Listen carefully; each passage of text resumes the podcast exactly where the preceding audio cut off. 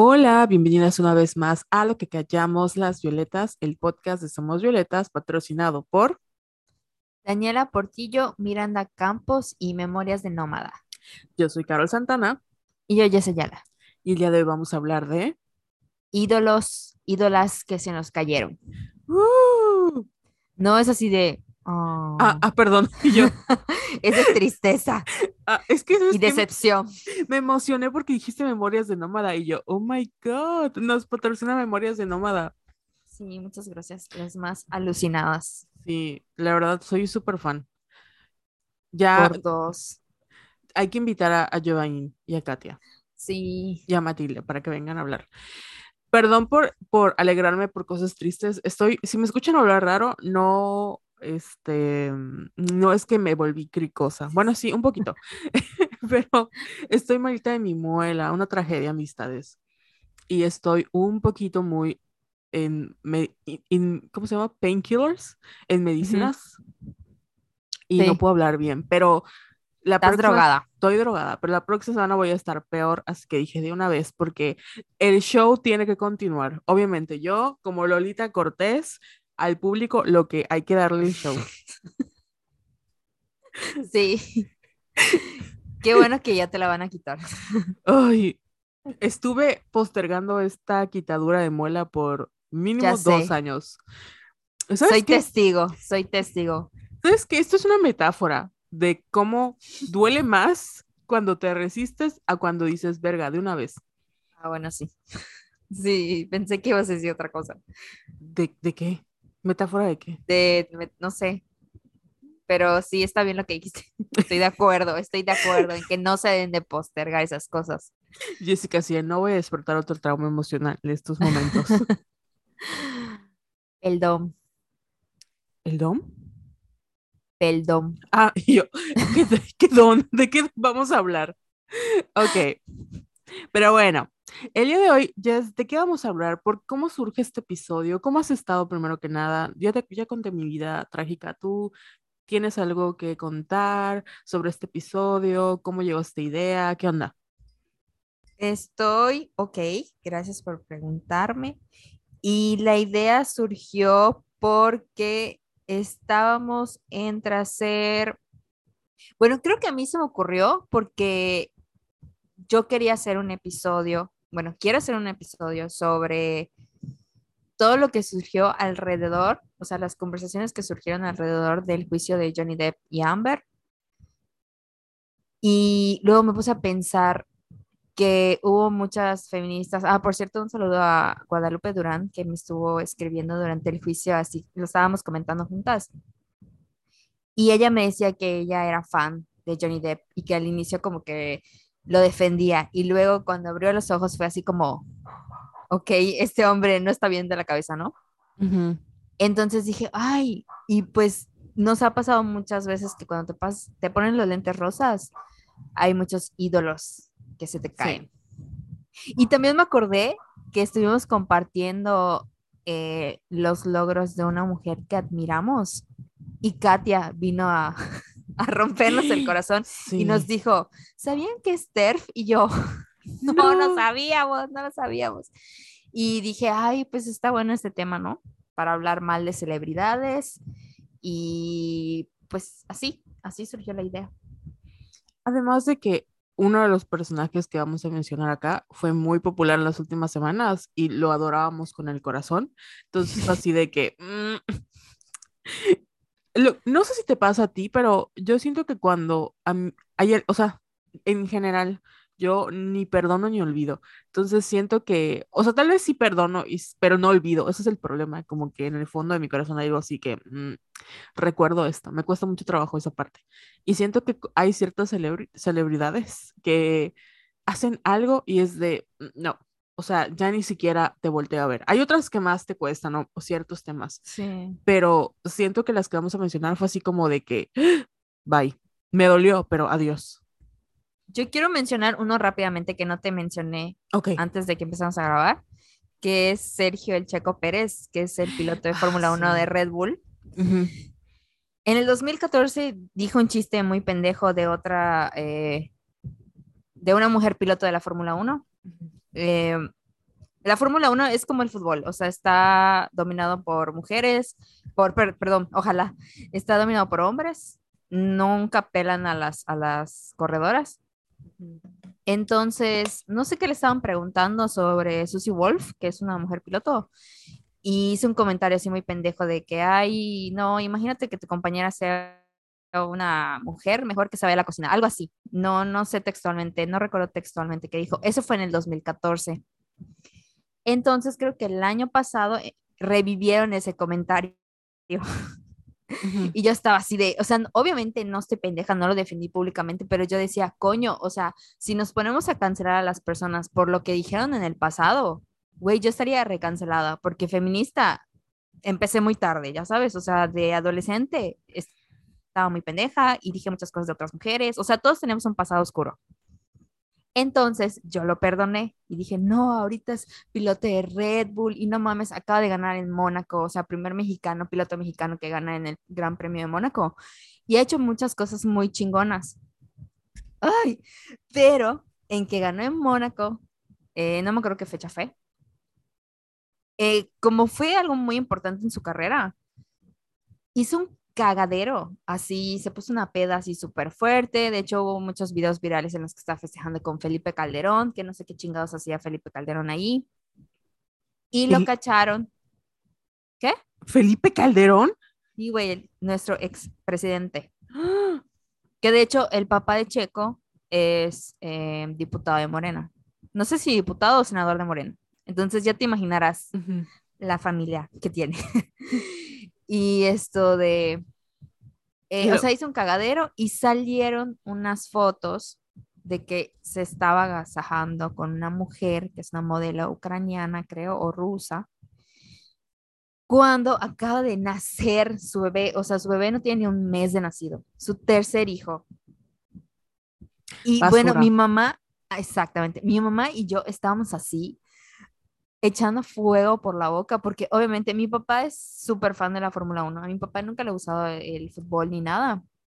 A mi papá le encanta la Fórmula 1. Entonces ya te imaginarás, es así, me da risa ver sus historias en WhatsApp, porque es así, foto con su camisa de Sergio Pérez, foto con su camisa de, de, la gorra de Sergio Pérez, así, ya sabes, uniformado de Red Bull. Y pues me, poco a poco me fue contagiando y sobre todo que como es México, o sea, me empezó a gustar la Fórmula 1, punto mi mamá y yo estábamos así de maldito perro, desgraciado, desagradecido, acaba de nacer. O sea, ya sabes. Sí. Porque al final no puedes admirar ni siquiera a un pinche deportista. Y eso es lo que me pasa continuamente con el fútbol. Y sobre todo, ustedes saben que yo le voy a la América. ¿Y cuántas veces el América no ha hecho, o sea, jugadores de la América no han hecho, no han hecho y dicho estupideces que luego dices, güey, es que ni cómo defenderte. O sea, y, y me rompen el corazón porque siento que cuando empezaron a salir los tweets de, del checo, de que había sido infiel y todo eso, yo me siento mal. O sea, porque digo, verga, no puedo, no puedo admirar a, a, ningún pinche hombre porque al final salen con este tipo de cosas. O sea, y no, no voy a separar el deporte del, del deportista, ya sabes, porque es como que yo te dijera, voy a separar el arte del artista y y no, o sea. Sí, y además, o sea, nosotras creo que ya estamos en el punto en donde sabemos que hombres y mujeres pueden cometer errores y sabemos cuando una mujer se le castiga más por mamadas que a los hombres no. Y da mucho coraje cuando ves a güeyes haciendo un desvergue y siendo horribles personas y el mundo así de que, ay, pero no pasa nada. Ah, pero no lo vaya a hacer una mujer porque Mm, o sea, no vuelve a tener carrera en su vida, ya sabes. Exacto, y algo que me cagó en que pasó lo de Sergio, lo del checo, fue que tú leías los comentarios así de que esos no son amigos, porque los amigos no, porque se ve que lo grabaron, o sea, como que infraganti, porque era una fiesta privada. Y así de que esos no son amigos, Checo, ve con quién te juntas, que no sé qué, que no sé cuándo. O sea, en vez de que digan, güey, acaba de nacer tu hijo y estás puteando. O sea, ¿qué pedo contigo, no? no obviamente, porque ellos jamás han parido un, bebé y no saben lo que es. No saben lo que es estar criando a sus hijos para que el otro esté por ahí. Ya sé. Ay, pero bueno. Qué coraje. Sí, no, no tenía el contexto de esa historia. Ahora que la tengo, me da mucho coraje con este güey. Y como dices tú, el problema ya pon tú que él la haya cagado, pero que la gente lo solape es peor. Exacto. Porque es peor. un reflejo de cómo de verdad, o sea, los hombres pueden ser horribles y van a seguir teniendo una carrera pública y personal, que es otra cosa. Siento que mu- cuando me Johnny mencionaste, exactamente, cuando me mencionaste este, este, o sea, a los que ibas a, a tus artistas cancelados. Me puse a pensar porque a mí me encantan las mujeres problemáticas, o sea, es muy, mientras más mala, más me caen bien. A menos que sean horribles personas como Ellen DeGeneres, pero en general me, me caen muy bien las mujeres que son problemáticas. O, ay, o que sean cuestionables y antiderechos, ¿no? Pero eh, algo que sí he notado es que cuando los hombres cometen errores, entre comillas, no importa qué tan guapo, qué tan feo sea, siempre hay una mujer que está dispuesta a perdonarlo, además de, Sí. ya sabes, y esto pasa en muchos ámbitos y a mí de verdad me enoja porque nunca olvido cuando, si ubicas a, obviamente, el Capitán América, o sea, Sí, a, Chris Evans. a Chris Evans, ¿no? Y, ¿Qué hizo Chris Evans? No, Chris Evans nada, pero escucha. Ah, ah, ah, ok. ah, me asusté. No, no, ubicas a Jenny Slate. Sí, ay, sí. Cuando ella estuvo andando con él, lo primero que pasó fue, ay, está muy fea para él. O sea, to- todo lo malo era ella, ¿no? Porque ella no era suficiente. Y a mí me dio mucho coraje porque dije, güey, sí es cierto, está guapo, lo que tú quieras, pero sigue siendo un hombre. O sea, no es un unicornio, no es algo especial, no es un premio, es un güey nada más. Y Jenny Slate es un mujerón también. O sea, ¿por qué le damos más valor a los hombres por encima de las mujeres? Y ay, esta semana también he notado con, no tiene nada que ver con el tema, pero lo voy a mencionar porque me dio mucho coraje. No sé si viste el, el tren de TikTok. Guay, ¿sonó mi computadora o fuiste tú? No, no fui yo. Oh my God. Ay, mi mamá me está enviando TikToks, perdón. Perdonen a la audiencia, me asustó. Pero no, pero no se escuchó nada. Ah, bueno, qué bueno, yo toda asustada por la grabación. Pero bueno, les decía, este, no sé si viste ese trend de que hubo muchas personas hablando de que a las personas gordas no la pueden ver con una pareja más delgada porque se infartan. No sé si te tocó verlo. Sí, sí vi el TikTok. Fue porque una chica mostró a su esposo y esta chica obviamente es plus size y el güey que era su esposo pues es un vato mamado del gym. Y la cantidad de personas que empezaron a ser groseras con ellas, o sea, con ella de güey, eh, y enviarle mensajes al marido, decirle como de que mira mi foto, soy mejor que tu esposa o no mereces algo mejor que ella, ya sabes. Y la cantidad de duetos que le hicieron diciendo así de que no puedo creer que esta mujer que está horrible, asquerosa, la, la, porque es gorda, eh, tenga un marido mejor que yo, yo estoy soltera y soy flaca y todo es como, güey, qué pedo. O sea, de verdad, qué pedo con la gente. Pero es parte del punto, ¿no? O sea, todos vemos, o bueno, no todos, pero sí le damos como más valor a lo que un hombre pueda ofrecer, aunque no esté ni tan guapo, ni sea tan padre, ni, ni sea lo mejor, por el simple hecho de ser hombres. Pero cuando nos toca vernos a nosotros como mujeres, o sea, nos cuesta mucho más trabajo y parece que hasta es una competencia para ver cuánto nos vamos a desvalorar una y otra vez en pro de quedar bien con los güeyes. No soporto. De verdad hicieron dúos criticando. Sí. a- Güey, qué horribles personas. Y luego se preguntan por qué están solas. Así es. O sea, güey, obviamente nadie te va a querer, es horrible. O sea, puedes estar muy bonita por fuera, pero. mm, o sea, dice mucho de ti lo que acabas de hacer. Exacto, pero bueno, eso es otro, para otro tema de otro episodio. Vamos a regresar como, bueno, fue mi pequeño contexto hablar de cuando hacemos más, engrandecemos más a los hombres y hacemos de menos a las mujeres. Y pues ya, no sé si hay como noticia de la semana o algo así, o arrancamos de una vez con el tema, que ya estamos arrancando, obviamente. No tengo noticias de la semana. O No, sea, ni sí, pero no, no me acuerdo de nada ahorita, porque no apunté, no apunté. Yo toda empastillada. Yo la verdad es que no tengo. Pero entonces vámonos con nuestros, con nuestros ídolos caídos y luego pasamos a, como ya saben, hacer más light el episodio hablando de cosas que han pasado en la semana y que nos dan más diversión que esto. Eh, ¿te parece si empezamos con Ezra Miller? Porque yo estoy en shock. yo estoy en shock. con todo lo que ha hecho. Perdón por reírme porque ha hecho cosas muy culeras, pero, o sea, yo obviamente me enamoré de él desde que lo vi en las ventajas de ser invisible y se me quedó en la mente como este güey así súper alivianado, que es aliado, que, ya sabemos que a veces los aliados son los peores. Pero no sé, lo tenía así como que muy presente en mi mente de, ah, Esra, es muy buen pedo ese güey, podría ser mi amigo. Corte A.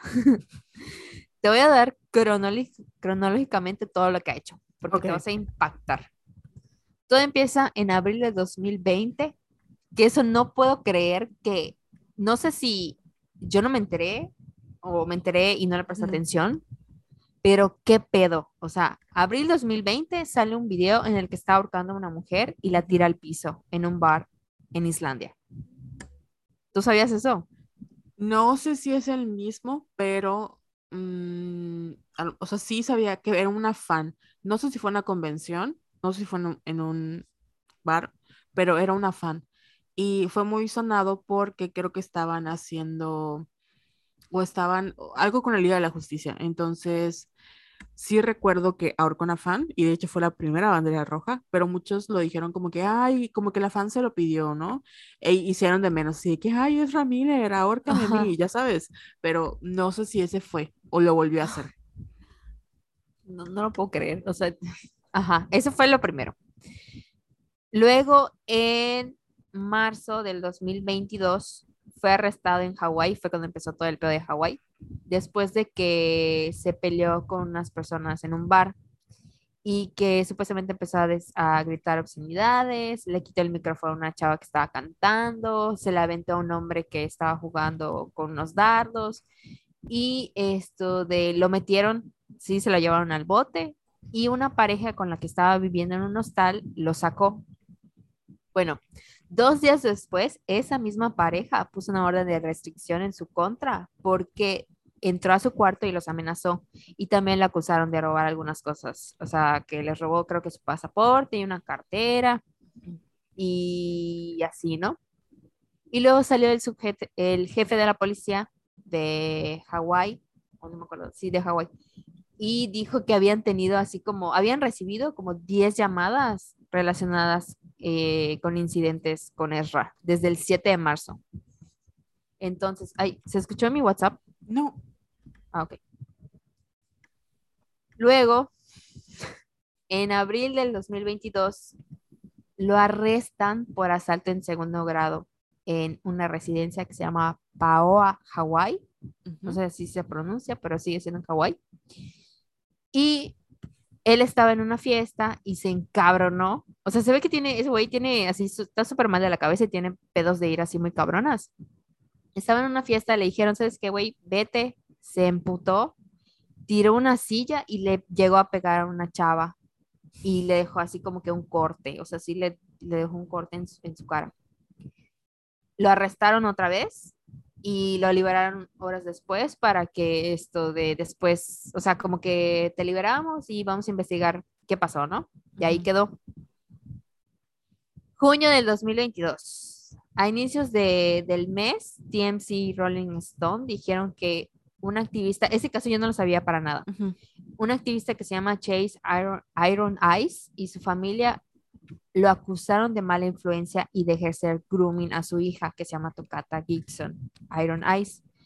Supuestamente ellos se conocieron en 2016, cuando ella tenía 12 años y Ezra tenía 23. Y la familia dice que durante, cuando ellos se veían, que Ezra le, daba alcohol, le daba marihuana y drogas. Y también le estaban echando la culpa de que ella abandonó eh, la escuela y pusieron una orden de restricción. Y yo no sé si te enteraste, yo no sabía que Ezra se estaba burlando. O sea, subió como que muchas stories a su Instagram, así de que se estaba burlando porque no, él, no le han podido dar la orden de restricción porque no saben dónde está. Y hasta subió una imagen que decía, no me pueden tocar, estoy en otro universo. Y luego borró todo y creo que hasta eliminó su cuenta de Instagram. Güey, qué pedo. Ajá, o sea, qué pedo. ¿Y, y no te enteraste hoy que se agarró a vergazos con. Ay, ahorita yo con quién. pero que ya Ah, está ya creo sé, que en con el de eso, con el de es el payaso, el nuevo. Con Bill, ¿no? Es Bill Scar, ese. Ajá. Pero dijeron que eso es falso. Así, ah, rompieron mi corazón. ni mos. Bueno, continúo porque todavía hay Ah. más, por Ah, desgracia. ¿Qué? Todavía hay más. Ok. El 15 de junio, The Daily Best.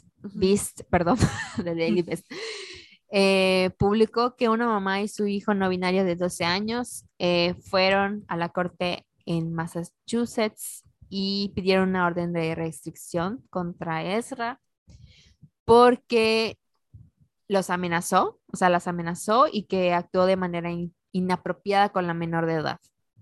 Eso fue en febrero, creo que de este año, sí, de este año.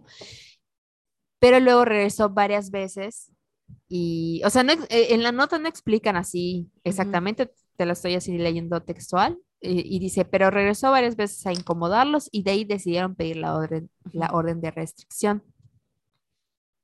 Luego, igual creo que sí, en junio, una investigación de Rolling Stone, esto dice que Ezra ha estado escondiendo a una mujer de 25 años que tiene tres hijos en su granja, granja de, Ver- de Vermont. Y algo que dice Rolling Stone es que hay muchas armas en toda la casa. Y una de las fuentes dice haber visto a uno de los menores ponerse una bala en la boca que recogió del piso. Lo peor de todo es que tú dices, ay, puede ser mamada, ¿no? De Rolling Stone y de la fuente. Pero luego la mujer, o sea, habló con la revista, habló con Rolling Stone y dijo textual, eh, tiene armas con fines de autodefensa y están almacenadas en una parte de la casa a la que los niños nunca entran. O sea, confirmó, lo confirmó, confirmó la información la propia eh, mamá que está allá escondida.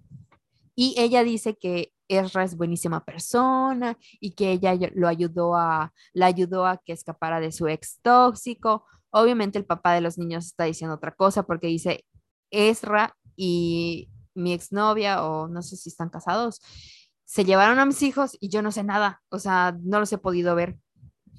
Y el hombre supuestamente está así como desesperado porque no sabe qué onda con sus hijos y todo, ¿no?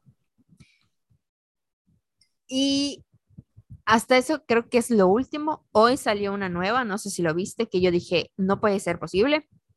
Es una chica de Alemania que supuestamente eh, lo conoció así random, que fue a su casa, empezó a fumar y ella le dijo, oye, no me gusta el olor del cigarro, apágalo.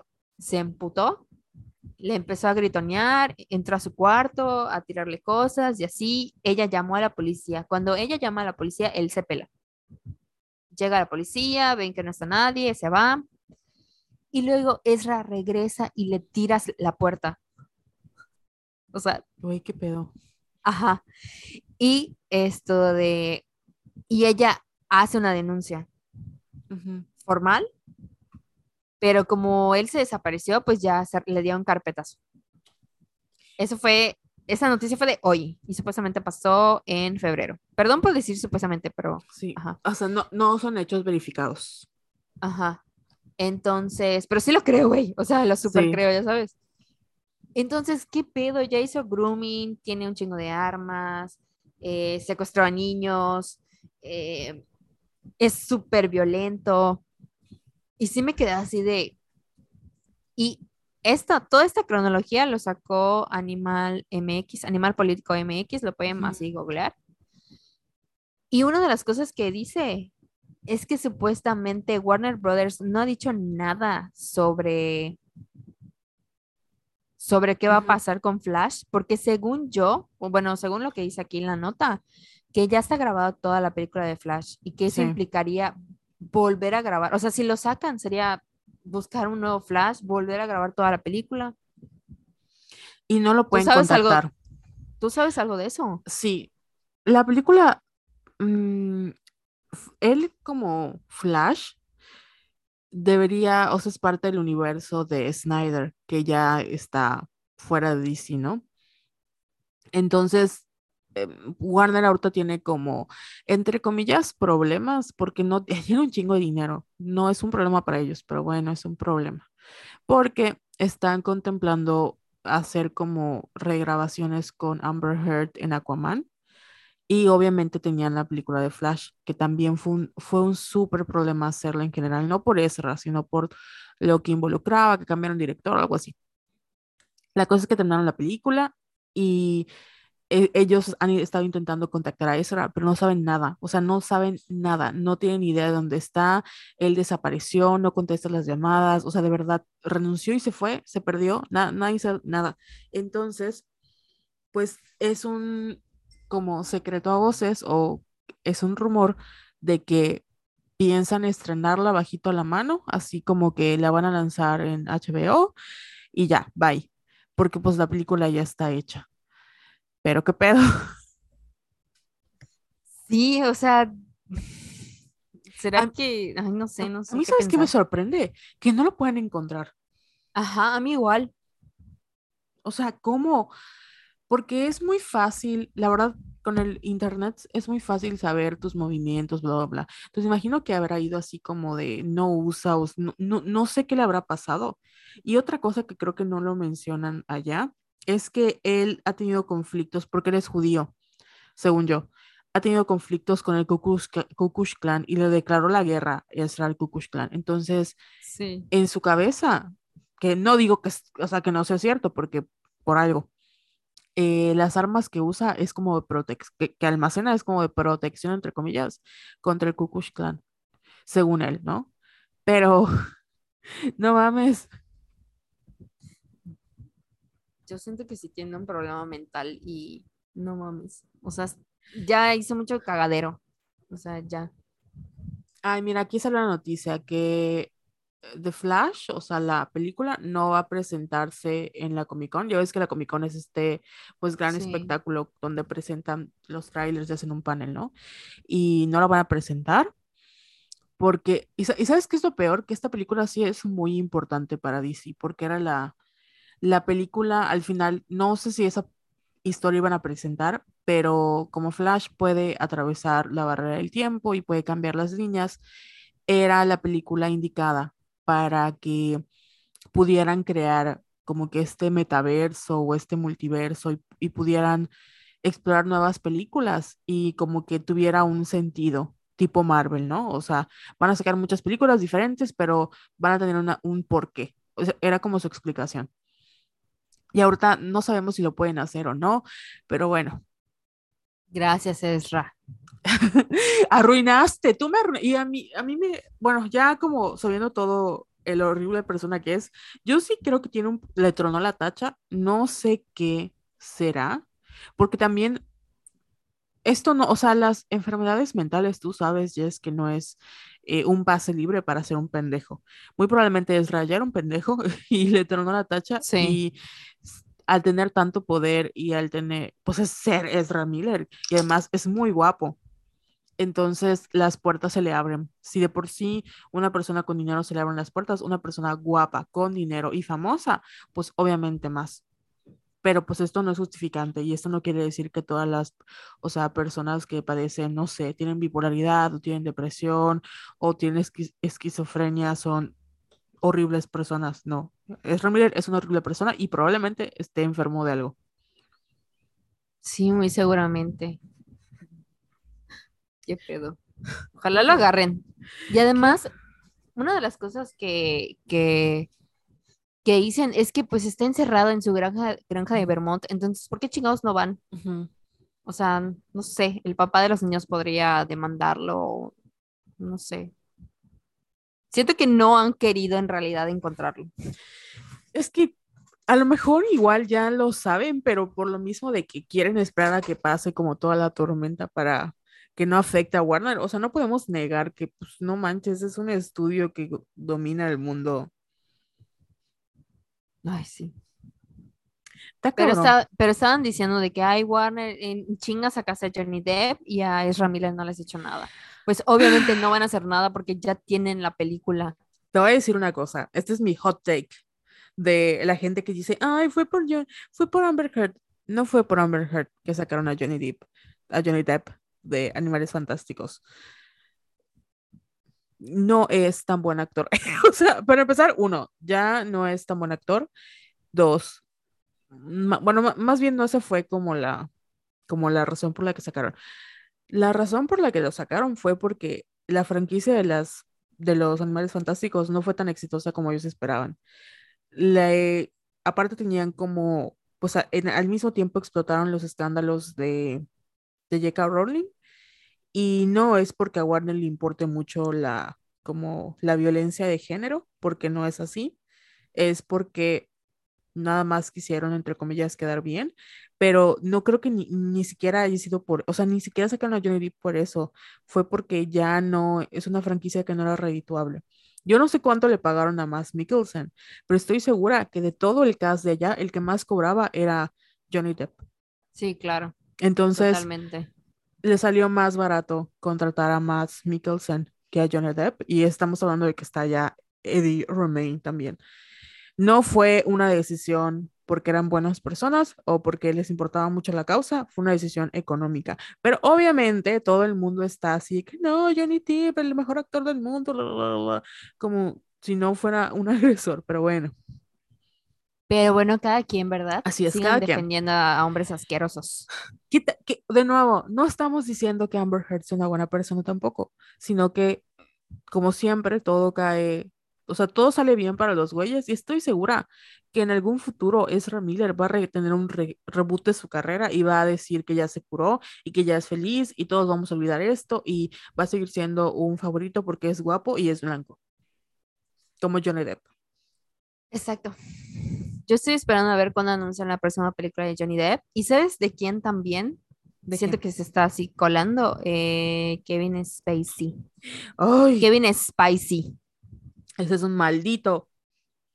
Ay, a mí se me, lo voy a reconocer, me doy un poco de asco, pero sí me dolió cuando lo sacaron de House of Cards, porque era una serie muy buena, pero luego me enteré de todo lo que hizo y de todo lo que, la- lo, que lo estaban acusando y dije, ¡ah!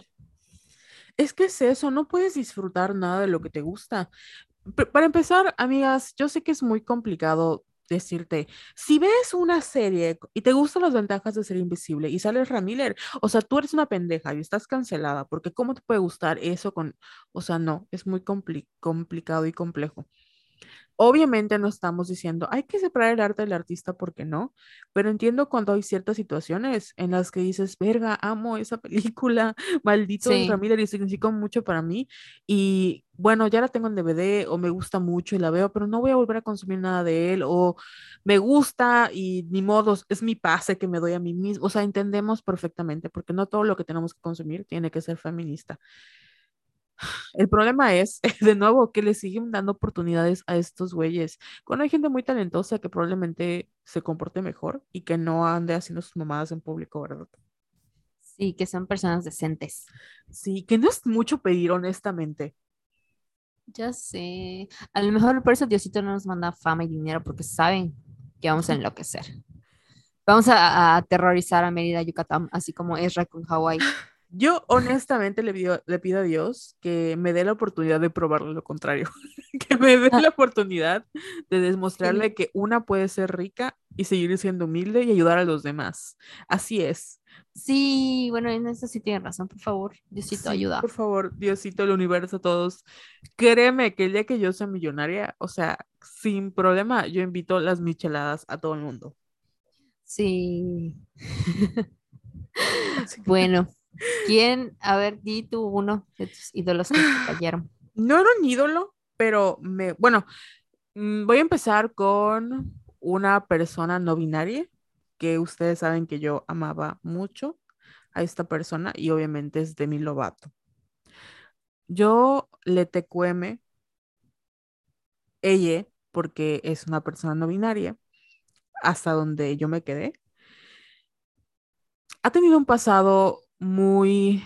mm, yo, yo le defiendo mucho, o sea, yo le, justif- le justifico mucho porque su vida no ha sido muy fácil y en su momento significó mucho para mí, en todo sentido. Para mí es una de las personas más bellas de este universo, o sea, físicamente creo que siempre lo decía que era mi novia, o sea, le amo. La cosa es que no, no, no le, no sé cómo explicarlo, todo empezó como que la, la, no tengo ningún problema con, no, no sé cómo explicarlo. ¿Cuál fue el, como el último straw? Porque Demi se había vuelto un poco nefaste en general. Cuando hizo, no sé si fue el año pasado o hace dos años, eh, usó su plataforma como para atacar una marca que vendía como pasteles eh, sin azúcar, ¿no? Entonces hizo unas stories diciendo, no mamen, eh, no es posible que pongan estos pasteles acá en la entrada cuando pueden desatar como mi, desorden alimenticio, porque te digo, es una persona que, sí lo, que, que ha padecido mucho. Y desde entonces dije, verga, en ese momento todo lo que sentía por esta persona, no, no es que se haya muerto, pero fue así como un, yo no quiero seguir como consumiendo su contenido, porque además hubo un tiempo en el que de verdad ya no podía seguir justificándole las cosas que hacía y siempre lo hacía, o sea, siempre decía, no, pues es que hay que entender a Demi, que está haciendo lo mejor que puede, y que es cierto, pero al mismo tiempo, o sea, en el momento que firmó con Scooter Brown, yo dije, maldito Scooter, Scooter, que es el que le robó a Taylor Swift su, su discografía, porque se está aprovechando de una persona vulnerable, porque yo sé que Demi es una persona vulnerable. Pero luego te enteras que ni siquiera ha completado o no termina bien su rehabilitación, que también sé que es complejo. O sea, más que sus problemas con las drogas o con las personas con las que colabora, es la manera en la que de alguna u otra manera se pone como en este caballo blanco y empieza a atacar como a todas las personas que no piensan como ella. Y eso ya no me gustó. Y otra cosa, y lo que de verdad fue lo que estalló fue ese como que ese tipo de stories, porque al final Demi Lovato tiene millones de seguidores y el enviarle odio masivo a una tienda, porque es lo que hizo, o sea, uno, siempre hablamos de la responsabilidad social y una persona que se considera como una inspiración, que no tenga esa responsabilidad social o que no haya pensado más allá de sus privilegios, fue como de verga. Y no, o sea, hablo de los privilegios que tiene como eh, persona pública, bla, bla, porque sé que al final es una persona no binaria, que eh, tienes otro tipo de opresiones y así, ¿no? Pero bueno, esa ha sido, yo, yo amo a las a las mujeres problemáticas en general, pero de mí es una persona no binaria. Entonces, creo que si ella, perdón, si ella eh, no hubiera hecho lo del story, probablemente lo hubiera, lo hubiera seguido defendiendo hasta cierto punto, porque ahorita está muy en el mood como de New Age y dice que habla hasta con los marcianos y con los fantasmas y todo está bien, o sea, de verdad yo, yo le respeto como persona. Lo que ya no me gustó es que use su plataforma para atacar a otros y convertirse en lo que ella juró destruir, que son los haters.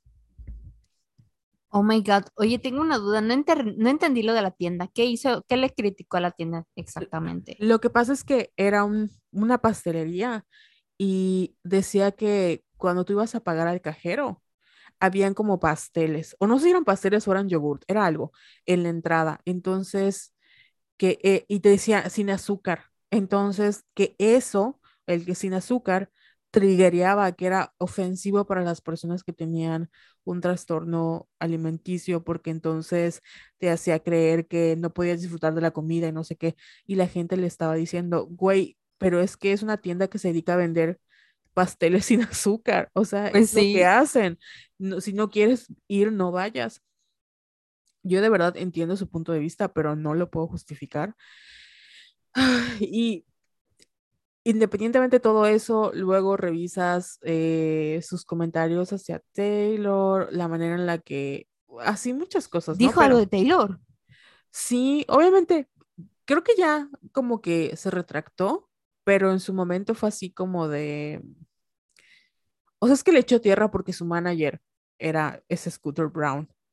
Luego ya publicó, creo que cuando salió Lover, o no sé si fue después, eh, ya ves que está Cruel Summer y ella, ella reposteó Cruel Summer así como de que es muy bueno, hay que re- reconocer cuando las mujeres lo hacen bien, ¿no? Y etiquetó a Taylor y Taylor le dijo gracias, como que le... le, le dio como repost. Gracias, culera. Pero pues por años han tenido como que ese pique porque Taylor, entre comillas, le robó a Selena Gómez.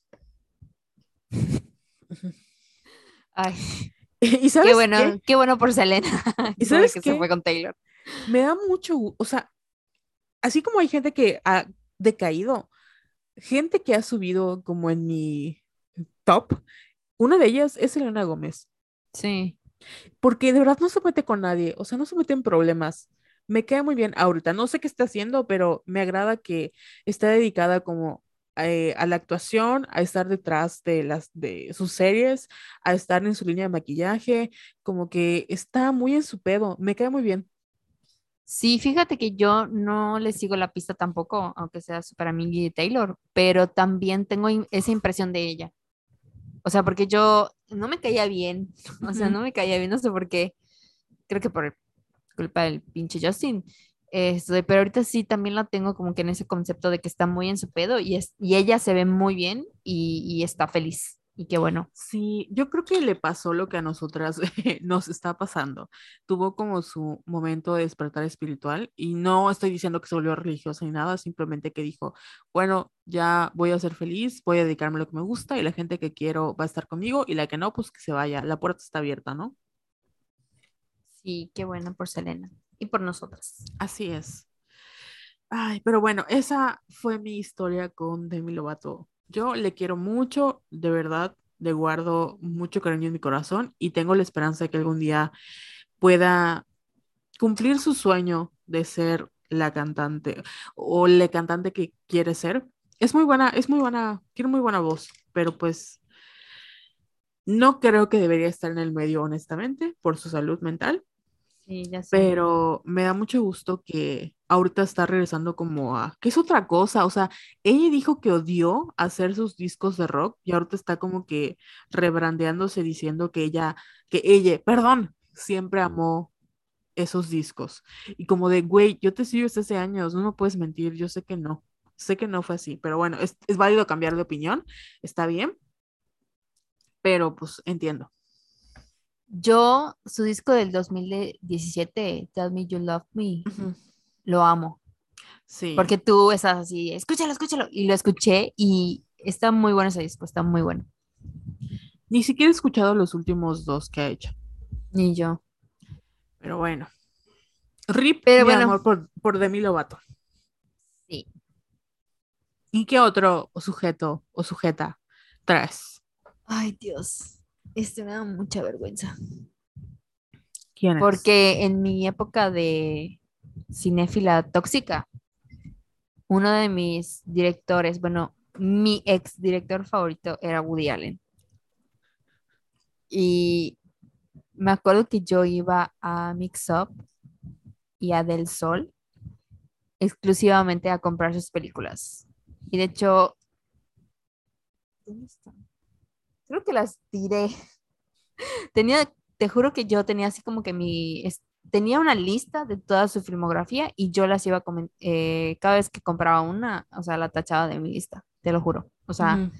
estaba yo obsesionada con él. Tengo libros porque Tusquets, la editorial Ujú. Tusquets, tiene em, sus guiones y cada vez que eh, era la Filey, yo iba así al stand de Tusquets a ver qué tenían de Woody Allen y lo compraba. O sea, estaba yo así obsesionada con ese güey porque me gustaban sus películas. Y tú sabes lo problemático que es. Y hace rato estaba leyendo un artículo de Vanity Fair que se llama La boda de Woody, de Woody Allen y Son Ji, el escándalo de una relación hoy longeva sobre la que pesará una sombra para siempre. Y bueno, creo que todos sabemos como que esta historia, que básicamente es que eh, Woody Allen era pareja de Mia Farrow, actriz con la que trabajó en muchas películas y tuvieron una relación así súper extraña porque nunca, o sea, no se casaron, no, esto de, nunca vivieron juntos, pero sí llegaron a tener tres hijos, eh, dos adoptados y uno biológico que es Ronan Farrow. Bueno, cuando se juntan eh, Mia y Woody Allen, Mia tenía seis hijos en total. Eh, eran tres biológicos y tres adoptados. Entre los adoptados estaba Sonji. Y eh, te juro que estoy así como, ¿por dónde empiezo? Ajá, eran pareja ellos dos, Mia y, y Woody. Y como que lo que cuenta Sonji es que Mia era una persona así como que cero cariñosa, no fue una buena mamá, que una de las cosas que recuerda es que, por ejemplo, como ella vivió en un orfanato toda su vida, pues siempre se bañaba acompañada. Entonces, la primera vez que estuvo con Mia, o sea, que ya, que ya estaba con ella, que como que la dejó sola en el baño y le dijo así como que, ay, bañate. Y Sonji estaba así como que, pero por favor, quédate. Y, y Mia era como muy descuidada, o sea, como que no, no nunca tuvieron esa relación de mamá e hija. Y esto de, dice que Woody Allen como que iba a la casa, pero que nunca lo vieron como un papá, porque como ni vivía ahí, ni Woody Allen tenía así como que, eh, no tenían trato con él, o sea, lo veían así como que hace el novio de mi mamá, ah, ok, ya, X, ¿no? Entonces dice que nunca hubo una relación como paternal, nunca. No, Eso es nada lo que más dice- es el novio de tu mamá, nada más. Ajá. Eso es lo que dice Sonji. Bueno, el caso es que la relación entre Mia y Woody poco a poco se va deteriorando, se va deteriorando y así. Y un día que Woody Allen quería ir a un partido de, de básquetbol, Sonji le dijo así como que, ay, ¿puedo ir contigo? Y fueron. Y dicen que ahí empezó como que, como que platicaron y como que se llamaron la atención y como que se gustaron, etcétera, etcétera, etcétera. Pero no pasó nada. O sea, ellos, eh, Woody Allen y Sonji, así juran y perjuran que nunca pasó nada entre ellos hasta que Woody Allen se separó de Mia Farrow. Que ella ya estaba en la universidad cuando ya como que incluso tuvieron relaciones sexuales y todo. Y de hecho, en el reportaje, en el artículo, hay una eh, citan textual a Sonji cómo fue la primera vez que tuvieron contacto físico y la manera en la que ella lo narra te eriza, porque dices, güey, esto parece una escena sacada de una película de Woody Allen, porque todas las películas de Woody Allen, o en su gran mayoría, no sé si lo sepas, pero siempre es como que sus personajes son hombres neuróticos, eh, obsesionados con mujeres adolescentes o mujeres más jóvenes. O sea, eso está como muy, muy presente en infinidad de sus obras. Y entonces, esto de como que empieza ya una relación un poco más formal. Y yo no sabía que Mia Farrow se entera de que ellos tienen una relación cuando en el apartamento de Woody Allen encuentra unas fotos, unas Polaroids de Sonji desnuda. Mm, No sabía. Y que fue, y cuando, y fue cuando, o sea, dice el reportaje que Mia Farrow así como que enloqueció, que se puso así súper mal y que le habló a Sonji, que le dijo, güey, qué pedo, que no sé qué, que no sé cuándo, y ella, le- ella, ella lo negaba y le dijo, tengo fotos. Y ya fue cuando hay como que distintas versiones de lo que pasó y que le dijeron así como, o sea, la familia Farrow, Farrow le dijo a Sonji, ¿qué vas a hacer? O sea, ¿te quedas con nosotros o te vas con él? Y que ella, pues al final, obviamente, sabemos que decidió irse con él. Y hay un testimonio de la, de la hermana de Woody Allen que dice que Mia Farrow la llamó y le dijo así de, o sea, él ya me quitó a mi hija, ahora yo le voy a quitar la suya.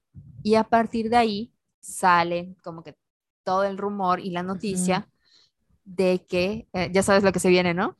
Sí. Sí, o sea, Mia Farrow dice que Woody Allen eh, abusó de Dylan Farrow, que es su hija. Biológica. Mm, No, no es la biológica, es, es adoptada. Ok, ok.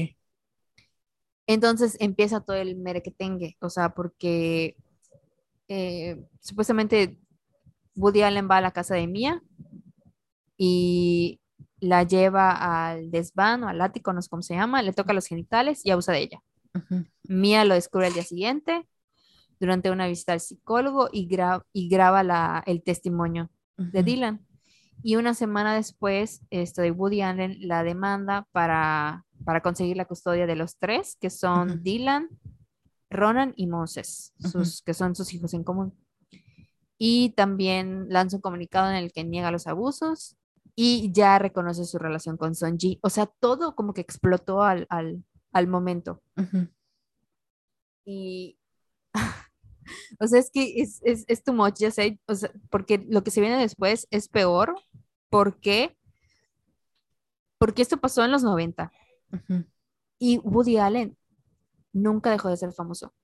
Nunca. O sea, Woody Allen era un director que sacaba una película al año y era nominaciones al Oscar, era súper reconocido, era uno de los mejores directores así de Hollywood del mundo, ya sabes.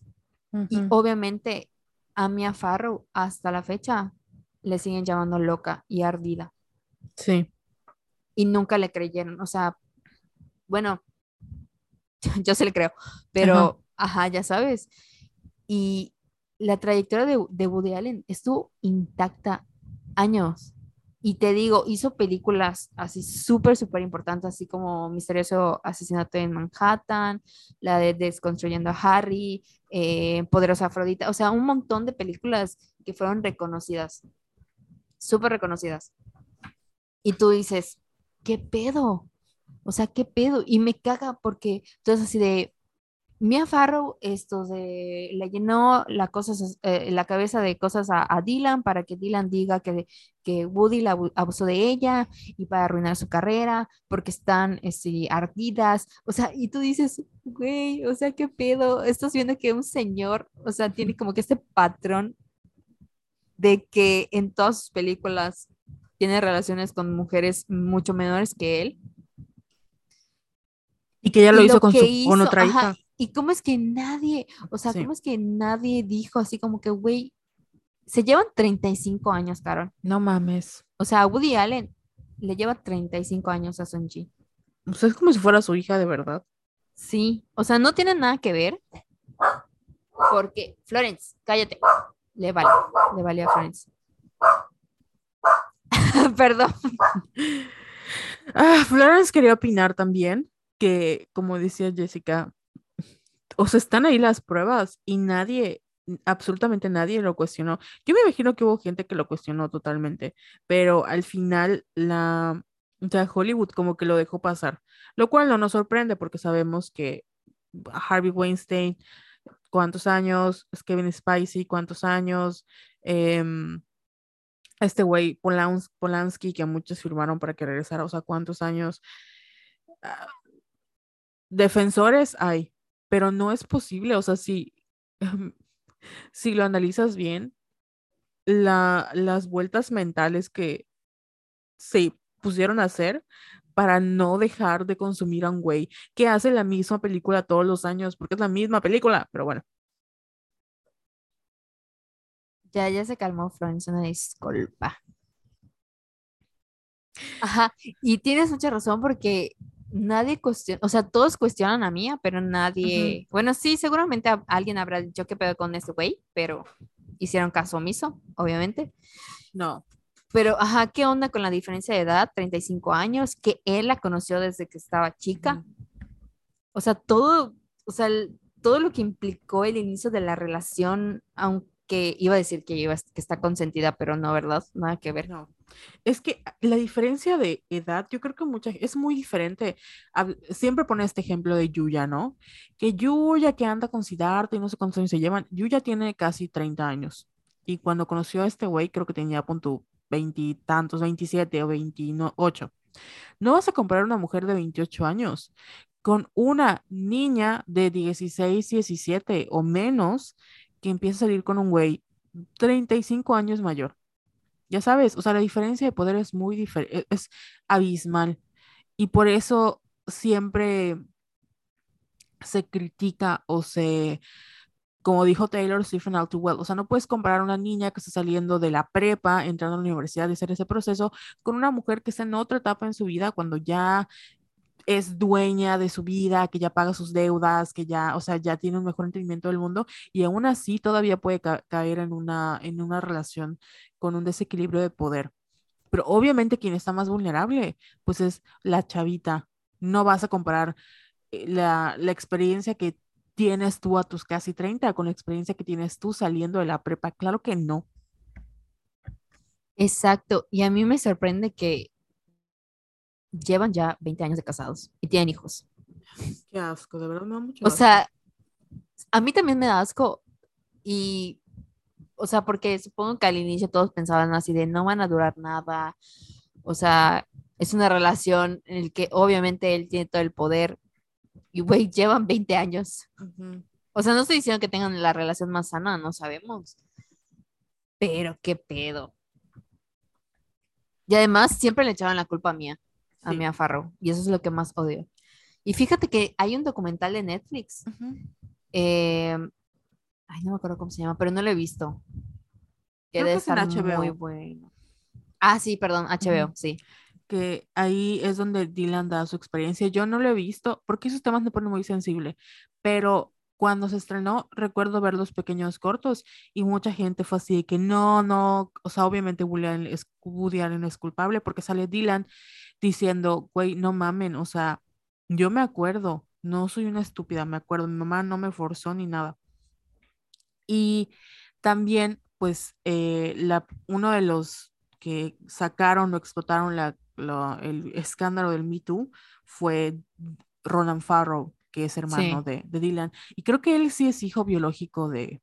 Sí, Que, que hay, yo elijo creer que es hijo biológico de Frank Sinatra, que también era una persona muy cuestionable, pero que Sí. cuando se enteró de lo que había pasado, le dijo a, a Mía así de que, ay, te lo mato. Lo debiste haber aceptado, Mía, pero bueno. No. Y pues así con el asqueroso de Woody Allen, ¿qué te digo? Qué asco. Y sabes, es que no hay manera de defenderlo. Como, o sea, no. Y yo entiendo a las actores y actrices que trabajaron con él, así que debió haber sido un sueño. Ya sabes, debió haber sido un sueño. Pero ¿a qué costo? Güey, sí, ay, no, no puedo. Pero hace mucho tiempo, según yo, hace mucho tiempo que ya no saca. La última película que hizo Sonada, que me acuerdo, la hizo con Selena Gómez, según yo, y Timothy, Sí, Timoteo Chamalet. que no sé si al final se estrenó o no se estrenó, la verdad. Creo que se estrenó en plataforma, en una plataforma así X y ya. Pues es que, ay, pe- ay, perdón, es medicina. Pues es que, ¿qué más? O sea, ¿qué les queda? Que creo que igual Selena y Timothy salieron a decir que donaron su salario o algo así. Sí, sí me acuerdo. No, pero sí, es- qué asco. Y de verdad no hay ninguna, bueno, creo que hay una película de él que vi y me gustó, pero ni aún así por eso diría como que, ay, se lo perdono. No, no hay nada de él que pueda decir que le pasó. Me arrepiento mucho de mi época de cinefilia tóxica, pero ya lo superé. Estoy ok.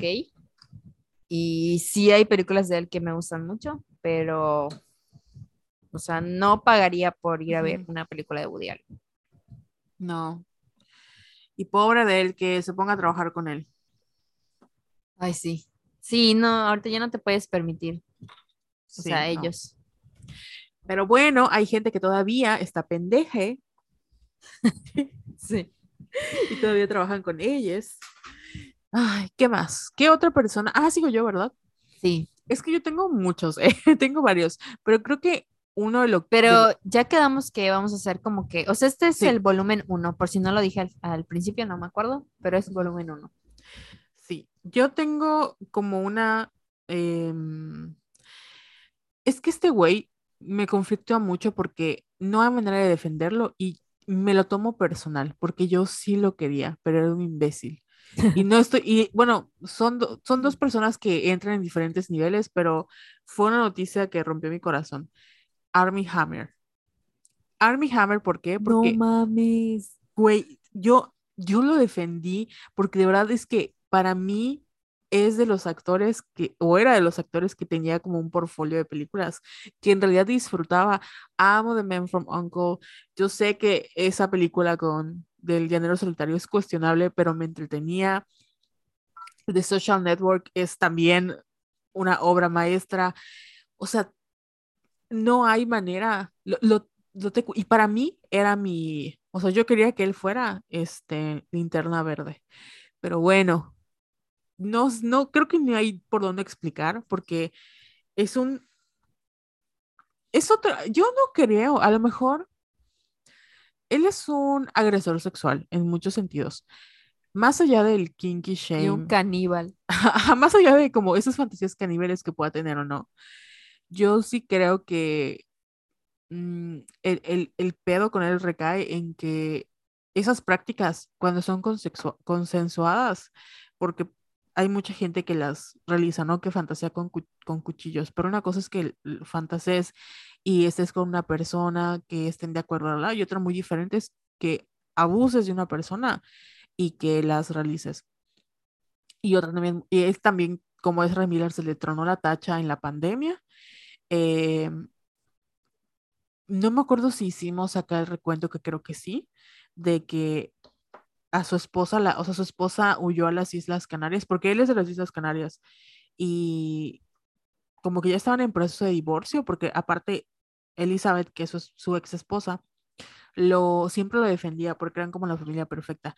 La engañó con muchísimas mujeres y la humilló públicamente y muchas cosas. Creo que intentó secuestrar a sus hijos, así, horrible. Y el pasado de su familia, porque su familia también está loca salió a la luz. En fin, es otro millonario que tiene tanto dinero que no sabía qué hacer con él y al final abusó de mujeres y terminó siendo un maldito asqueroso. Y yo lo puedo matar en mi corazón, pero de verdad no sabes. Desde que salió esa noticia no he podido ver The Man from Uncle y es genuinamente para mí una de las mejores películas. Te odio, Armie Hammer, arruinaste mi vida, te odio, arruinaste la vida de más mujeres, ¿no? Pero arruinaste mi vida porque de verdad, esa película tengo hasta como en tres versiones diferentes. Tengo una en DVD que siempre regalo, una que es mi en DVD y una en Blu-ray. Y por tu culpa no las puedo volver a ver. Te odio. Oye, esa no la he visto. Ay, es muy buena. Y el papel que hace él es muy bueno. O sea, de verdad, yo creo que tiene potencial de ser franquicia. Y querían hacer la parte 2, pero obviamente ahorita ya no pueden. Lo mismo pasa con Call Me By Your Name. No pueden hacer parte 2 porque pues... Eh, y muy probablemente va a regresar a Hollywood. Yo sé que va a regresar con una nueva imagen. Lo van a mandar a una clínica como de rehabilitación y va a regresar a hacer su nueva carrera. Pero pues The North Remembers. Maldito. Oye, sí, este güey sí se desapareció así, cabrón. Sí, es, fíjate que más que creo que él haya desaparecido por su cuenta, yo creo que su ex esposa sí fue la que como que dijo, güey, no vas a seguir humillándome a mí y a mis hijos, porque ella también tiene mucho dinero y es muy inteligente. O sea, no fue como a la escuela de negocios de Harvard o algo así, y tiene una cadena como de pasteles. Y ya habían tenido como varios, varios problemillas, pero de nuevo, esos como noviazgos tóxicos de que eh, yo soy la capilla, tú serás la capilla, pero yo soy la catedral, verdad. Tenían como que esa relación muy sólida. Pero a raíz de eso, em, ella se apartó totalmente de las redes, o sea, de como de esas, eh, como de él, y supongo que por el por el bien de sus hijos también lo habrá tratado de mandar, porque la familia de ella creo que también tiene mucho dinero. O sea, como que lo habrán tratado de meterlo en un estate quieto, porque no manches, o sea, qué horror. No manches. Y también esa película um, sale Henry Cavill. Ay, que es otro. Otro que murió en mi corazón. Básicamente no es tan comparado con lo que hizo Army como feo, horrible, pero tiene dos momentitos. El primero es que salió con una adolescente de 19 años cuando este güey tenía 31. Y pues no mames, Henry, que estabas pensando, muy Jake Gyllenhaal, ¿verdad? De tu parte. Y el segundo es que hizo un comentario en pleno Me Too, así de que ya no le puedes decir nada a una mujer porque no sabes en qué momento es acoso. Y pues, mm, no, desde ese momento, de nuevo, está muy guapo, a mí me gustaba mucho, pero como que fue un, uh, no gracias. No, gracias. Yo, o sea, no estoy diciendo que lo cancelen en su corazón y que si no les gusta ya nos puede gustar otra vez, pero para mí fue como un, ah, otro hombre, con otro hombre. Perdón, me clavé leyendo que Discovery. Ajá. Ajá. Discovery va a lanzar un documental True Crime que se va a llamar House of Hammer. Que, o sea, va a hablar sobre el escándalo de, de Army. O sea, en que salieron todas las acusaciones de abuso sexual y ca- canibalismo. Y va a explorar, o sea, va a contar la historia de su familia, que igual es así súper tóxica y violenta.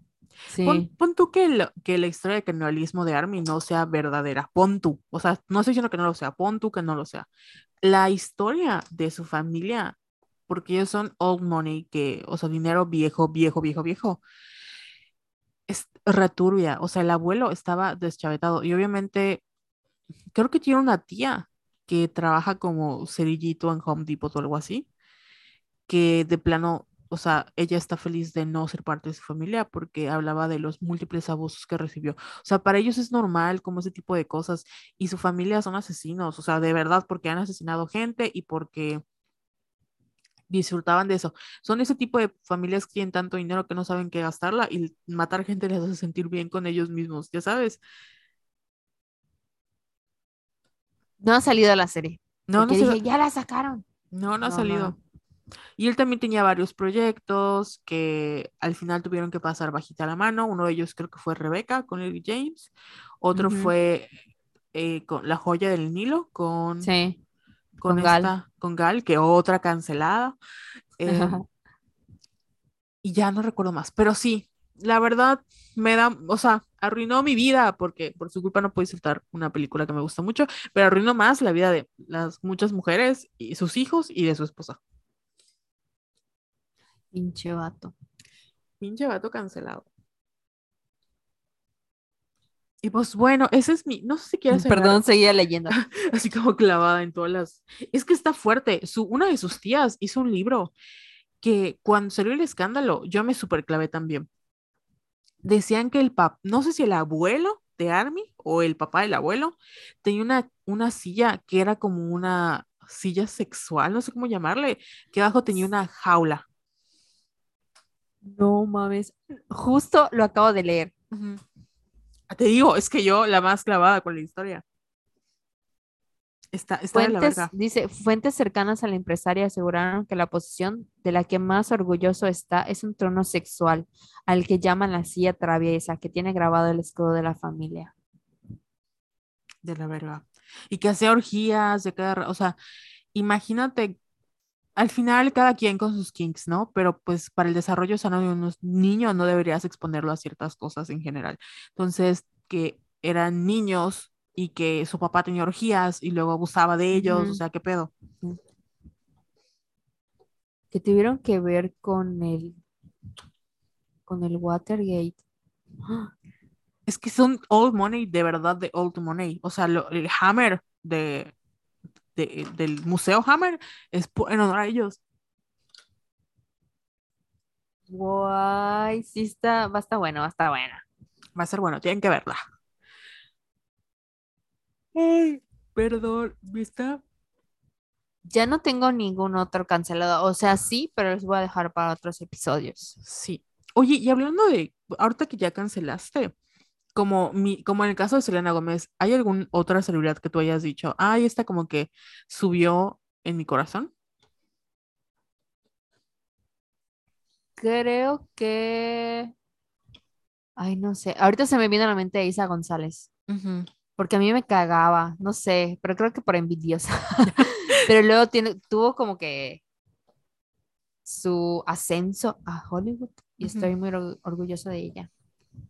Y seguramente más mujeres, pero no me acuerdo ahorita. Sí, ah, estaría bueno que lo pensemos para segunda parte.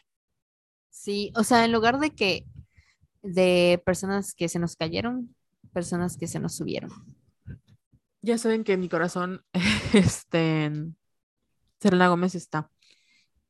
Ay, no, siento que estoy hablando muy mal porque ahorita mi nariz empezó como a- De verdad que cuando uno está jodida, se jode más porque ahorita siento que mi nariz dije, verga, me pusieron la vacuna, la Sinovac.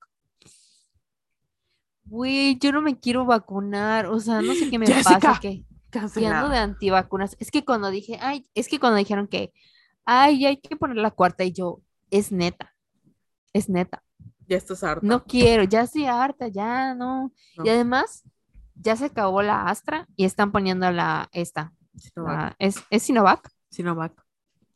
Güey, yo con la Astra me puse muy mal. O sea, fue así de, como si me hubiera dado COVID así, puta, Ujú. me daba calentura, dolor de cuerpo, me estaba yo revolcando de dolor. No tengo ganas de ir a que me la pongan. Y ahorita ya no hay Astra, ya no hay, solo están poniendo Sinovac. Bueno, Aquí a- en Mérida. en mi experiencia no te hace nada, o sea, te, te duele como, entre comillas, el brazo, pero no es nada. Obviamente Jessica se va a vacunar, no crean que es una antivacuna, se le va a quitar. Eventualmente se va a vacunar. Vayan a vacunarse. Pero, Yo creo que voy mañana. pero sé que no pasa nada si te, si te, si las mezclas. Y pues, ay, es que creo que ya es como el mood general de que todos ya queremos pasar de página con la pandemia. Obviamente, yo sé que hay muchos casos, bla, bla, bla, pero como que ya estamos hartos de, Güey. ¿Sabes cuántos casos hubo hoy? Como arriba de 400. A la verga. Es que como ya estamos todos vacunados, o sea, ya no es como en el principio te da y es otra gripa, ¿no? Pero pues si saliste, ya estás saliendo, vas a trabajar y hay gente que no quiere regresar a home office. Y cuando digo gente, son patrones que no se niegan Sí. al home office y ponen en peligro a sus trabajadores. Y sabes qué, Ay, le voy a contar, no puedo decir de cuál es el contexto, pero me enteré por la historia de alguien que en su lugar de trabajo había una chica que estaba así como de, ay, que mintió acerca de que estaba contagiada, que fue a trabajar y tenía COVID. Y pues luego obviamente se enfermaron un montón de personas, pero que, e- y luego se fue a su, o sea, insistió en que salió negativa y nunca se hizo la prueba, güey. Y yo no sé cómo hay gente todavía tan pendeja Culera. Ah, y culera, como para hacer ese tipo de cosas. O sea, en pleno 2022, ya con toda la pandemia, o sea, ya, no, no sé, y, y no, no sé por qué no quiso quedarse en su casa, güey, no lo entiendo. Ajá, o sea, como, ¿por qué mentirías? Ya sabes. Así de, puta, si tengo que ir a, a- a trabajar y me dio COVID, a la chingada meto mi incapacidad y a la verga. A la verga. No, pero ella no mintió, así de que no, estoy bien, y yo, ¿qué, qué ovarios de esta criatura?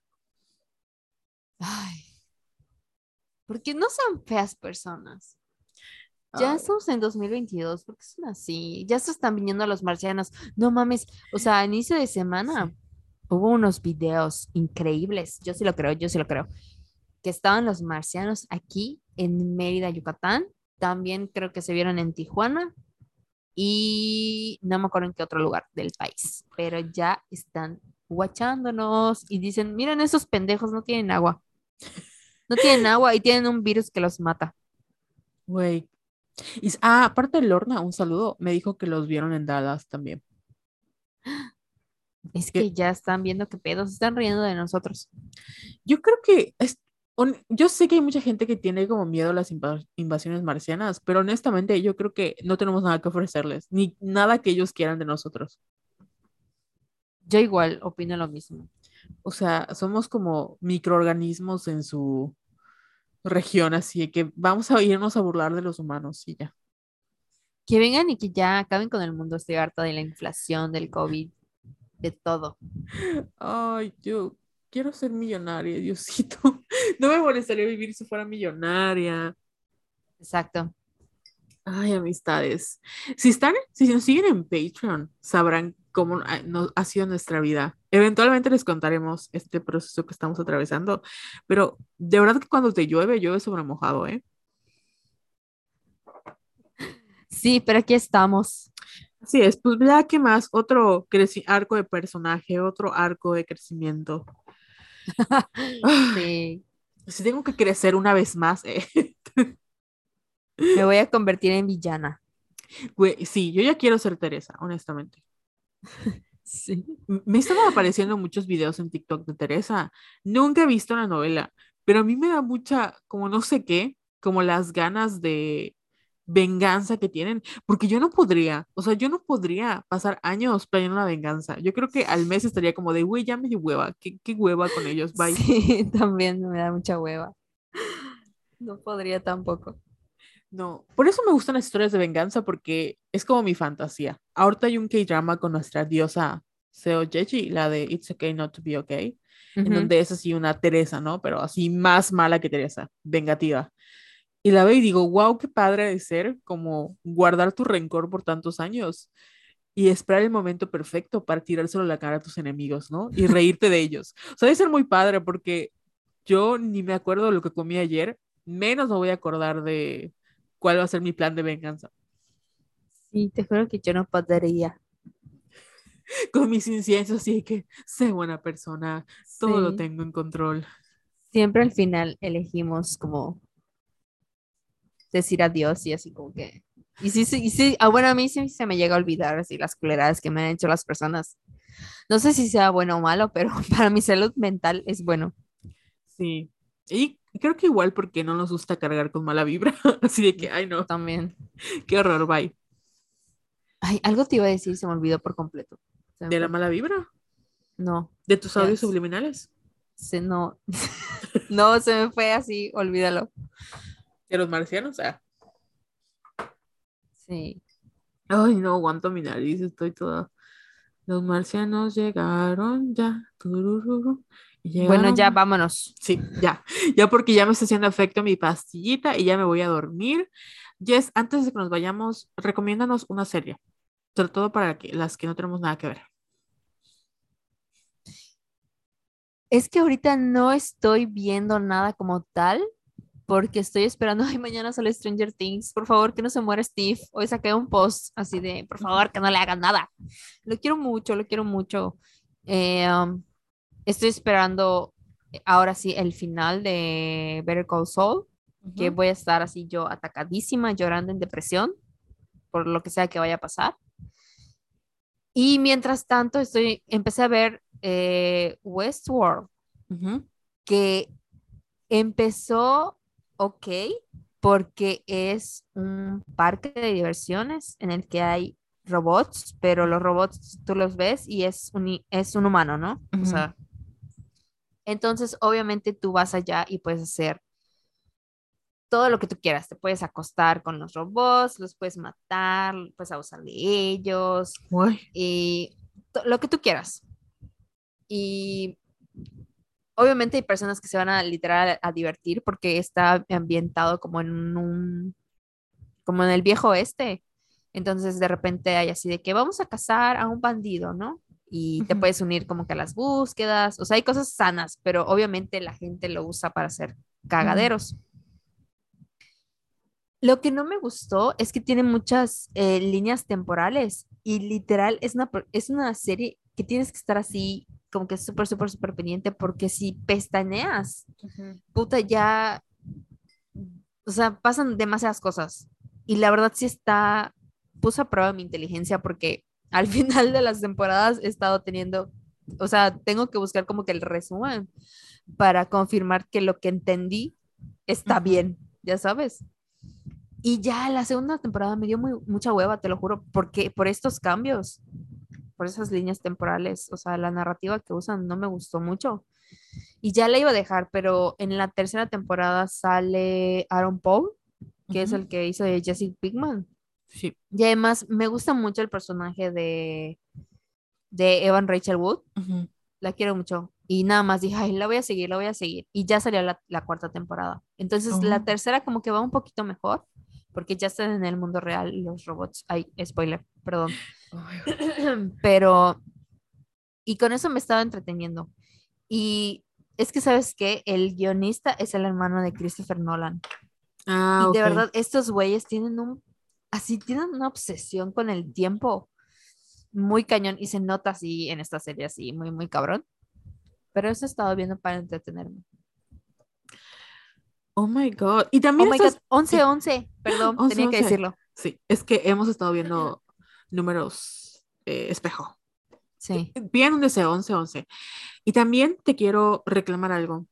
Amiga, querida socia, roba maridos. Oh my God, ¿cómo se me pudo olvidar? Claro que sí, The Voice, por favor, vean The Voice. No es cierto, yo, la- yo le dije a Jessica, ahorita que vas a empezar a ver The Voice, estoy segura que te va a usar Jensen. Y ella así que, no creo. Mira, mira, Me conoces. sí, es que, yo decir Jensen, Jensen, Jensen. Jensen es muy guapo. O sea, deja tú que sea muy guapo, es muy atractivo, tiene algo, pero su voz es como que ne sais quoi que lo hace más atractivo. O sea, lo escuchas y es como de que, ups, no tengo calzones, ya sabes. Sí, y ¿sabes qué me dio risa? La primera vez que apareció, pero no creo que la segunda, porque en la primera no, no habla, en su primera aparición. Cuando escuché su voz, dije, ¿qué pedo con este brother? O sea, tiene una voz así súper sensual que, como tú dices, te quitas tu calzón. Es, y además, como está mamado, o sea, porque es que yo lo ubico de Supernatural y en Supernatural a mí no me gustaba. Pero ahorita lo ves así mamado, con su barbita, escucha su voz y ¡ah! Está precioso el hombre. Es que el trauma le dio el, toque, el toque spicy. Sí. El así, el- el- la destrucción de su vida le dio como el toque de, "Mm, Pero sí ven The Boys, Carol obviamente no la va a ver, la voy a pero ver. está muy más flojera". buena. ¿Sabes qué pasa? Que yo tengo que estar en el mood para ver las cosas porque me dan mucha flojera. Entonces, ahorita que voy a tener tiempo libre, la voy a ver. Más te vale porque vale totalmente la pena. Eventualmente. Y si no, solo veré como la tercera temporada por Jensen. Que me hace Ajá, muy feliz sí, que esté hazlo. triunfando. ¿Y sabes qué? Esto de... Me dio risa cuando me entero de que hay más bebés del nepotismo en Hollywood, porque el personaje principal que es Huey es este Jack Quaid, Ujú. Quaid, que es hijo de Dennis Quaid. Oye, ¿no es hermanito de Jacob Elordi? ¿O estoy Mm. confundida? Porque Jacob Elordi también es hijo del nepotismo, ¿no? Ay, no, no sé, ¿de verdad? Sí, según yo, Jacob Elordi es, es nepotismo, de- de- de- hijo del nepotismo, bebé del ne- nepotismo. Déjame confirmarlo. Porque la que sé que es hija del, del nepotismo es la, la Apatow, Ajá. la que hace de la hermana de Cassie. Igual en la de Stranger Things es hija del nepotismo también. Ah, sí. Ay, no manches, yo estoy encantado con esa niña, ¿eh? Con Maya, Maya Hawk. Ajá. O sea, imagínate que tus papás sean Ethan Hawke y Uma Thurman. Y además que te parezcas un chingo a tu mamá. O sea, no puedo. Mm, creo que no, creo que no son, este, no son, sus papás no son famosos. Con alguien lo estoy confundiendo, no sé con quién. Sí, que yo sepa, Jacob no, no es baby nepotism. No, solo, solo este güey. ¿Y sabes quién me, me gusta mucho de la serie porque se me hace muy underrated? Carl Urban, que es el protagonista principal. Es como un actor venerado para la cultura nerd porque ha hecho, está en muchas, muchas, muchas, muchas películas importantes, pero siempre hace como papeles secundarios quizás y creo que no tiene el reconocimiento que merece, pero este Carl Urban es así como, ah, lo amo. Te juro que no lo vi, lo empecé a ubicar de, de The Voice. Es que he hecho muchas, pel- muchos papeles secundarios. Por ejemplo, en Star Trek, pues era huesos, obviamente. Bones. Pero en. No sé si ubicas el, leg- eh, o sea, la saga de Bourne o la trilogía de Bourne No. con Matt Damon. Bueno, él es uno de los villanos en la segunda, que es de mis favoritas. Y se ve guapísimo. Te Oh conté God, la- no sabía. me acordé random, voy a contar este hecho. Hace muchos años, cuando fui a ver, eh, de- no de- no, ah, cuando fui a ver la, la primera de Spider-Man con Tom Holland, fui sola al cine, porque yo iba sola al cine. Entonces, detrás de mí había un güey que iba vestido de una, de una playera blanca. Que estaba, o sea, desde que yo fui a comprar mi boleto, traíamos algo, la verdad. Pero pues yo no, yo me conozco, yo, o sea, digo, ustedes me conocen, yo no hablo, si no me hablan y así. y estaba igualito a Carl Urban cuando era joven. Entonces yo toda la película me la pasé así como de, por favor, háblame, invocándolo. Al final no me habló, obviamente, y pude haberle hablado porque si nos hablamos. em, así como, como que intentamos hacer plática, pero pues no, la verdad me ganó el nervio porque no sé ligar. Pero cada vez que me siento mal, pienso en el, la versión joven de Carl Urban que se sentó detrás de mí en el cine, que igual iba solo a ver The Amazing, Sp- no, eh, a Spider-Man Homecoming. Claro, le hubieras escrito tu número en, en un papelito, en una servilleta, No me y se muero, lo pasabas. me muero, no, no puedo. O sea, mi cerebro deja de funcionar. Cada vez que me lo era como que, ¡ah, está muy guapo! Y va corriendo así como, porque Carl Urban. Ay, ay, se antoja. Pero bueno, ya después de que les conté mis fracasos amorosos, ahora sí es momento de dar cierre a este bello episodio. Jess, ¿cuáles son tus redes sociales? Arroba yesayala17. Pero, perdón, no he estado usando eh, Instagram. Twitter más o menos, pero Instagram casi no entro. Perdón. Pero esto de si me manda mensajitos, sí, sí respondo, aunque tarde en responder. Perdón por no hacer. No te preocupes, estamos en como en un detox de, de redes. Yo creo que igual voy a hacer un detox. Yo soy arroba Venus in Pisces en muchos lugares. Perdón si este episodio me escuchan hablando así, es que la mitad de mi boca no funciona y aparte estoy medicada. Pero bueno, ya la próxima semana esperemos ya puedan, podamos, podamos grabar bien y hablaremos de otras cosas. Sí, oigan, muchas gracias a todas nuestras patrons que allá siguen apoyándonos y pagando mes con mes. Las quiero mucho, Oye, de Jess, verdad. ¿y te gustó tu lectura de tarot que te hice para que el público se anime? Güey, sí, o sea, terminé llorando, pero sí. Ah, Qué bueno, ya ven, se lo pierden por no ser parte de los, del Patreon. Sí, oigan, ya hay mucho contenido, ¿eh? O sea, hay varios podcasts, hay textos, esto de todas somos amigas íntimas, cuando una está deprimida nos damos palabras de aliento. Y de verdad, o sea, se está formando poquito a poco una comunidad muy chingona, pero se está formando. Así que por favor, vayan al Patreon y suscríbanse. ¡Yay! Ay, ¿sabes qué? Ya me empezó a doler mi mola, así que ya esto ha sido todo por hoy. Nos vemos eh, eventualmente, eh, próximamente o la próxima semana. Bye. Bye.